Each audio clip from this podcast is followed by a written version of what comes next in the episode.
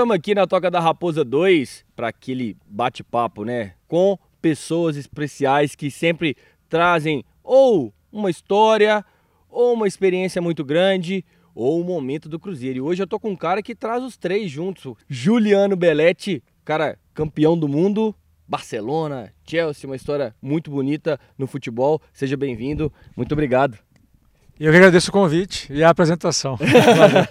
Dando moral pro Juliano, mas não precisa, né? Juliano, a galera te chama geralmente de Juliano, geralmente de Belete, tanto faz. Geralmente de Belete. É, era Juliano até o Juvenil do Cruzeiro aqui em 1993. Aí tinha um outro Juliano no time, e aí o treinador da época, o seu Rossi, preferiu me chamar pelo sobrenome. Mandou Belete. bem, mandou bem, escolheu bem o, o, o, o sobrenome, que é muito marcante. Belete, você tem uma história muito legal com a camisa do Cruzeiro, né? Cria da base, cria da toca, como agora a gente fala, né? E mas voltou ao Cruzeiro como num outro setor, né? Como diretor de negócios internacionais e agora está de volta ao campo. Primeira coisa, como é que foi esse primeiro trabalho? Essa mudança, sentiu saudade do campo, cara? É, você vê que eu me procurei me adaptar bastante à carreira pós-futebol, sabe? É, deixar de lado o ser um jogador ou um ex-jogador e procurei um caminho mais de estudar, é, adquirir conhecimento para aquilo que a vida ia me proporcionando. Até chegar a ser convidado pelo Rodrigo Moreira, pelo presidente, para vir para o Cruzeiro, para o Departamento Internacional, coisa que eu já havia feito no Coritiba em 2017. Verdade, que eu foi fazia... a primeira experiência lá, né? Isso. né? E que fazia muito pelo Barcelona, sendo embaixador global do clube. Trocamos algumas ideias e eles acharam que seria legal vir também para o Cruzeiro para ajudar principalmente a captar recurso fora do Brasil, para ajudar nessa reconstrução do clube. Vim em setembro, fizemos um trabalho curto, mas bastante intenso, com alguns bons negócios, até que em janeiro, com a chegada da nova comissão técnica né, para esse ano, com Felipe Conceição, o presidente, sempre convivendo, conversando sobre futebol comigo, o dia a dia, né, como diretor. É, ele foi entendendo que dentro do campo eu poderia vir também ajudar o clube, passando uma experiência e vivência aos jogadores e também contribuindo com, com a comissão técnica.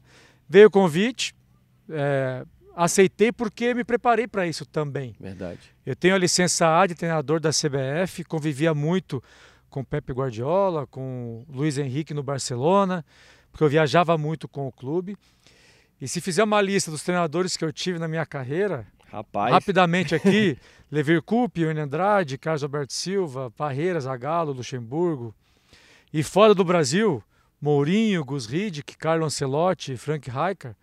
É, dá para tirar proveito disso. E resolvi aceitar o convite e agora dentro do campo também muito feliz de poder contribuir com o clube. Legal demais, é uma grande experiência, né? E principalmente nesse momento do Cruzeiro, que é um momento de reorganização, parece que é uma reorganização o tempo todo, né? Porque realmente é, são, é, são momentos difíceis que o clube está passando, o momento mais difícil da história, obviamente. Você está podendo contribuir nessa ajuda. A gente tem acompanhado, principalmente nessa volta sua para o campo, você mais participativo, né? É, ali no vestiário, participando também no aquecimento, enfim, nos treinos, tudo isso.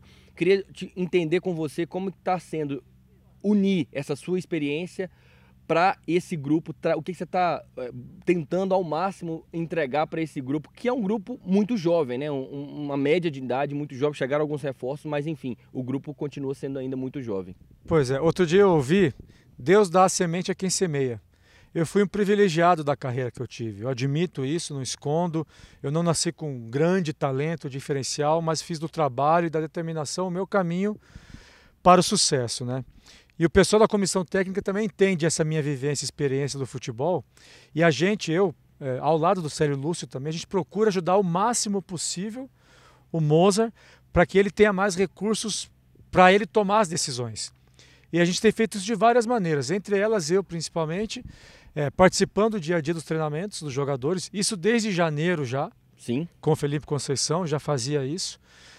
O time viajava, por exemplo, eu ficava dando treino para os jogadores que não iam para as viagens, é, participava do cronograma de treinamentos da equipe. Agora com Mozart, um pouco mais do que antes ainda, já indo para os jogos com o time, participando das reuniões de planejamento também de jogo e de treinamento, que é usar essa minha vivência, experiência e meus estudos para que o Moza, na hora de tomar a decisão, ele tenha mais ideias, mais recursos e mais argumentos para que ele possa ir por um caminho que ele acha o ideal.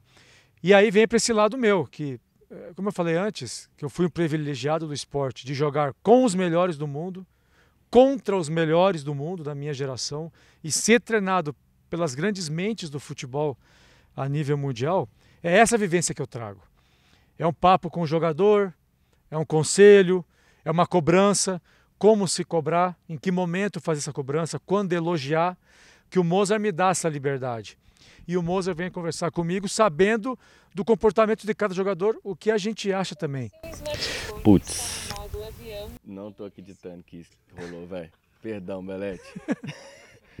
velho, eu não tô acreditando. E você sabe que vai pro ar, né? Pode pôr. É, acontece, né, velho? O Google, Google, quebrou minhas pernas. Desculpa, Belete. Tá na TV há muitos anos e entendo perfeitamente isso. Mas vai. Vamos lá. Cortei o raciocínio do Belete. Não, Ótimo.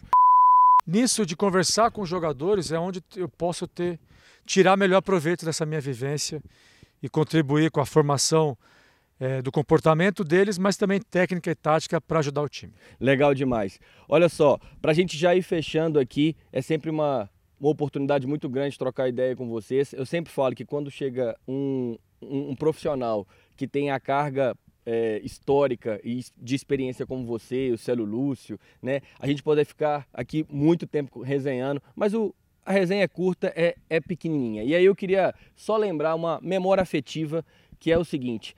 Meu primeiro jogo no Mineirão foi um jogo Cruzeiro e Bahia, no qual o gol desse jogo foi marcado por esse, sim, esse cara que está aqui do meu lado. E é um jogo, cara, que é, teve um, um, um, um, tiro curto no Cruzeiro, né? E foi um dos poucos gols que você fez na sua carreira, não foi isso? Ah, não, na sua carreira não, desculpa, no Cruzeiro. Não, mas na carreira também, não marquei muitos gols, não. Foi muito rápido a minha ascensão aqui. Eu cheguei com 15 anos, com 18 já virei profissional. E em 1995, é, que, eu realmente, que realmente foi o ano que eu joguei, vesti a camisa desse clube, é, eu era um volante naquela época, fazia mais papel de primeiro volante, principalmente, então não tinha muitas oportunidades de gol, mas tinha um bom chute de fora da área, coisa que eu treinava desde os 15 anos na base. E nesse jogo aí. Acertou um, né? Acertei um chute de longe, o goleiro acabou aceitando, mas quem não tenta não consegue. Quem não arrisca não petisca. Pois é. E foi um, um, ano que tudo aconteceu muito rápido mesmo. Virar titular absoluto do, do, do, Cruzeiro. Chegar à seleção brasileira com 19 anos como volante também foi especial é, que eu aproveitei tudo isso muito bem. Legal demais. Então, para a gente fechar, para você mandar um recado para a torcida que está acompanhando a gente, é, fica aqui o espaço aberto e também para você falar, né? Que momento que você, que você acha que agora o grupo está dessa mudança, né? O que, que você acha que precisa aí para a gente pegar essa sequência de vitórias que a gente está precisando tão? Você vê, com a experiência que eu tenho no futebol, a gente entende que esses momentos eles são muito complicados, não só para a torcida, para o jogador, para todo mundo que trabalha aqui no clube também. Mas a gente é, perde o poder de reação se a gente não confiar no nosso trabalho. Então a gente no dia a dia aqui tenta manter essa confiança de que vai chegar o momento que a gente vai vencer o jogo e vai ter uma sequência de vitórias e é, entrar nesse caminho de voltar para a Série A. E o meu caminho o meu é, recado, recado. para a torcida também é esse apesar de todas as dificuldades, é, se perder a confiança, aí não tem jeito mesmo. Então o que eu peço é que continuem acreditando no trabalho que está sendo feito, da comissão técnica, dos jogadores, de toda a diretoria, porque sozinho a gente não vai conseguir voltar para a Série A. A gente precisa do apoio de cada torcedor do Cruzeiro. É essencial para a gente voltar para lá. Boa, Juliano, muito obrigado pela resenha. Belete estava aqui, trocando, trocou esse papo com a gente, bateu essa ideia com a gente, mandou esse recado importantíssimo e a gente fecha aqui mais uma resenha, mais um bate-papo com a grande estrela aqui do Cruzeiro. Tamo junto, vamos para cima e confiança, galera, que essa fase vai passar. Vamos embora.